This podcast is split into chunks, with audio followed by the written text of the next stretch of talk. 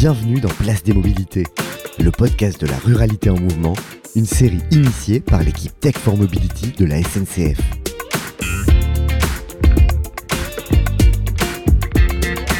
En novembre 2018, Hélène Jacquemin cofonde l'association InVD, Innovation Véhicule Doux, à Castelnau-Pégarol, un petit village médiéval au sud de l'Aveyron. Le collectif agit pour des mobilités alternatives en milieu rural de moyenne montagne, au service de la transition écologique. Aujourd'hui, Hélène est membre de la collégiale de cette association qui a parcouru un sacré chemin. Entre prototypes de véhicules alternatifs, réalisation de documentaires et actions de sensibilisation, Hélène nous parle des nombreux engagements de cette association d'habitants. Penses-tu que l'usage de la voiture individuelle en milieu rural pourrait totalement disparaître? Ou est-ce que c'est plutôt que son usage devrait évoluer? Pour nous, InVD, on pense que l'usage de la voiture individuelle va résolument évoluer. Il y a plusieurs raisons qui nous amènent à penser ça. Tout d'abord, dans les territoires ruraux aujourd'hui, il y a une vraie euh, difficulté financière, une difficulté à vivre et à maintenir euh, l'usage de la voiture qui est d'un coût élevé pour des foyers qui ont souvent un revenu moyen de 200 euros inférieur à la moyenne française. Ces foyers-là vont avoir du mal aussi à passer des véhicules de même catégorie électriques. Le coût est prohibitif. Sur les petits véhicules électriques du style voiturette sans permis, euh, le coût est plus faible, on le voit avec l'ami de Citroën, mais pour autant, ce sont des véhicules qui, techniquement, ont des limites d'autonomie, de puissance, qui fait qu'ils ne peuvent pas être euh, utilisés dans toutes les zones rurales. Et on voit bien, leur usage souvent est circonscrit à des villes rurales et à la périurbanité de ces villes rurales. Voilà. Lorsqu'on avait fait une étude de projection euh, INVD sur l'usage de la voiture, on imaginait que les voitures seraient utilisées essentiellement dans les 15 ans à venir pour des urgences, par exemple euh, des ambulances ou, euh, ou des taxis euh, remplis au maximum, voilà, essentiellement dans, ce, dans ces catégories-là. Donc chez INVD, vous avez décidé de travailler particulièrement sur la question des véhicules intermédiaires. Est-ce que tu pourrais nous en donner une définition? Ce sont des véhicules ultra légers qui viennent plutôt de l'univers du vélo que de l'univers de la voiture. Donc travailler sur une solution intermédiaire d'un véhicule plus léger qui soit capable de déplacer deux adultes ou un adulte et deux enfants avec des charges en étant protégé des intempéries, en roulant à une vitesse suffisante sur des routes partagées pour euh, réduire le différentiel de vitesse et minimiser les risques de choc arrière. Travailler sur euh, la conception d'un véhicule de ce genre nous amène dans la catégorie dite de ces véhicules intermédiaires. Dans le cadre du projet Vitamine 12, vous travaillez au sein de l'association au développement d'un véloto.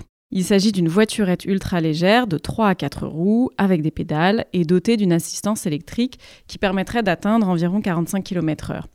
Est-ce que tu peux nous dire où vous en êtes du développement du projet et quels sont les obstacles que vous rencontrez sur votre route? Première chose, nous ne sommes pas constructeurs. Nous sommes une association d'usagers.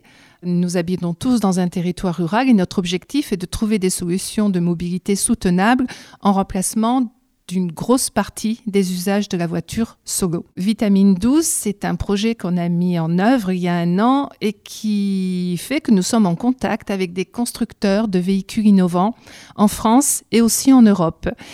Et le fait d'être en contact avec ces constructeurs nous permet d'avoir de, ces constructeurs, de la part de ces constructeurs, des prototypes euh, qu'on expérimente en conditions réelles sur notre territoire. Donc, qui expérimente ces prototypes? Eh bien, ce sont nos adhérents, les adhérents de l'association, qui du coup s'engagent dans une charte à faire un minimum de kilomètres par mois avec ce véhicule-là, c'est la condition pour qu'ils aient le privilège d'expérimenter ces prototypes, donc au minimum 500 km par mois. Et ils les utilisent, ces véhicules, en remplacement de leur voiture. Et j'imagine que vous devez avoir pas mal de problèmes d'homologation, de sécurité. Je ne sais pas où en est la législation sur l'autorisation de ce type de véhicule. Est-ce que toi, tu as l'impression qu'il y a une percée qui est possible? Ben, On y travaille. on y travaille en partenariat avec l'extrême défi de l'ADEME. Euh, où en est la législation? La législation identifie, par exemple, des réglementations qui s'appliquent à des véhicules à deux ou trois roues, mais pas forcément à quatre roues. Euh, ça, c'est un, point qu'on a identifié. La législation euh, identifie que ces quadricycles euh, peuvent aller jusqu'à 45 km/h, mais c'est vrai que dans les administrations, le point le plus bloquant qu'on a, c'est la représentation qu'ont nos interlocuteurs ou les interlocuteurs des constructeurs sur ce type de véhicule. très souvent, dans leur tête, ils associent ça à une forme de voiture et ils attendent des constructeurs des, contraintes qui sont inadaptées au fait que ces véhicules-là sont des cycles et non des automobiles. Très souvent, la, première réaction, c'est de nous dire Ah, mais euh, c'est dangereux. Bah, non, c'est pas c'est pas le vélo qui est dangereux, c'est pas le quadricycle, c'est l'automobile. Début 2022, InVD participe à la réalisation de Virage vers le futur, un documentaire sur l'écomobilité en milieu rural.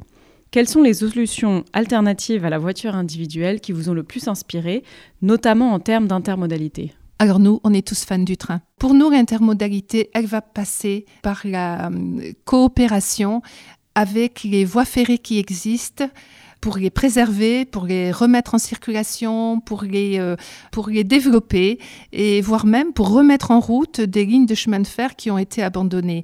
Après, le deuxième point justement lié euh, à, cette intermodalité et qui nous, nous questionne beaucoup, c'est la cohabitation entre le train et les vélos. Il y a un point qui est particulier pour nous aussi, c'est euh, le bus. Alors souvent, on nous propose des bus en remplacement du train. Ce n'est pas pour nous une solution acceptable, parce que dans les territoires ruraux, les trajets en bus sont longs, et les bus sont inadaptés à toute une catégorie de personnes. Pour tout cet ensemble de choses, par exemple, euh, les questions d'intermodalité sont extrêmement délicates. Il y a un dernier point aussi qui nous questionne. Euh, on parle beaucoup de covoiturage. Euh, je connais plein de personnes âgées qui euh, sont dans un village ou un autre et qui vont effectivement covoiturer avec les voisins pour aller au marché, pour aller, etc. Mais la difficulté, c'est lorsqu'on arrive dans la ville, la ville rurale, qui est quand même étendue pour aller chez le médecin, pour aller faire les courses au marché, pour aller à la pharmacie, pour manger quelque chose et pour revenir au point de covoiturage. Beaucoup de personnes ne peuvent pas se déplacer facilement, ne peuvent pas faire de vélo et il n'existe pas de transport en commun adapté à la mobilité de ces personnes-là sur des trajets qui sont à objectifs multiples. Dans l'association, chez InVD, vous avez principalement choisi de travailler sur la question des véhicules, et notamment des véhicules intermédiaires. Mais est-ce que tu penses qu'il y aurait d'autres leviers d'action qui permettraient de sortir du tout voiture à la campagne? Mmh, Merci de me poser la question, parce que je vais parler du genre, évidemment. On s'est demandé si il était important ou pas de prendre en compte le genre dans euh, toutes les démarches de mobilité qui sont les nôtres. Et la réponse a été oui, et plusieurs éléments euh, nous ont amenés euh, à prendre en compte systématiquement dans nos projets maintenant la question du genre. Je ne cherche pas du tout à jeter la pierre. Je suis engagée dans une recherche dans la fabrication, la conception, la fabrication d'un véhicule, etc. Et je me dis, ces questions-là viendront après. Mais justement, après, elles ne viennent pas, ces questions-là. Et c'est dès le départ qu'on doit se poser la question, déjà, de l'ergonomie, homme-femme, et ensuite des usages. Et là, j'arrive au deuxième point, qui pour nous a été aussi très important et qui a été la conséquence de lecture qu'on a fait sur euh, des problématiques liées au genre. Et on est tombé sur un document de, l'UNICEF sur euh, l'importance du rôle des femmes dans, dans la mobilité. Euh, et ce document démontrait que lorsqu'une politique de mobilité s'adresse aux femmes, elle a beaucoup plus d'impact, elle produit beaucoup plus d'effets que quand elle s'adresse à tout public. Pourquoi? Parce que les femmes sont habituées culturellement, depuis longtemps, à s'adapter à différentes choses. Parfois pas forcément pour de bonnes raisons, mais en tout cas, elles ont cette capacité d'adaptation. Les femmes ont une sensibilité différente aux questions de la sécurité. Les femmes pensent aussi systématiquement aux enfants dont elles ont la charge. Ce sont des raisons pour lesquelles il est très intéressant dans la mobilité de s'adresser spécifiquement aux femmes. Alors l'association existe aujourd'hui depuis 4 ans, 4 ans et demi. Est-ce que tu peux faire une sorte de bilan des grands apprentissages de ces premières années quant à l'expérimentation notamment de solutions alternatives en milieu rural et nous présenter un petit peu les projets prioritaires pour la suite? On se rend compte que c'est long de, de faire changer les mentalités, de faire changer les regards et en même temps on a énormément de belles surprises et pas toujours du côté où on les attendait. On s'imaginait, par exemple, que dans les territoires ruraux, beaucoup de personnes âgées, d'agriculteurs, euh, de chasseurs, allez, je vais dire euh, de manière caricaturale, etc., seraient contre euh, ou ne comprendraient pas nos approches. On s'est rendu compte que c'était faux. En fait, c'est dans, tous les milieux, il y a des gens qui sont très sensibles aux, questions de, de transition énergétique et de changement climatique on termine un projet pour lequel on a obtenu un financement de la région Occitanie qui est de transformer un événement qu'on a mené plusieurs fois qui s'appelle Route to Do, une semaine sans ma voiture. On a transformé ça en un kit qui va permettre à toute entité qui le souhaite de, de l'organiser, d'avoir toutes les cartes en main pour organiser cet événement. Euh, et donc ça, ça sera présenté euh, fin juin euh, officiellement et j'espère que beaucoup de collectivités, d'établissements vont, vont se jeter sur ce kit pour organiser cet événement Route Do qui consiste à mettre à disposition de, de, personnes pendant une semaine tout un ensemble de solutions de mobilité autres que leur voiture solo.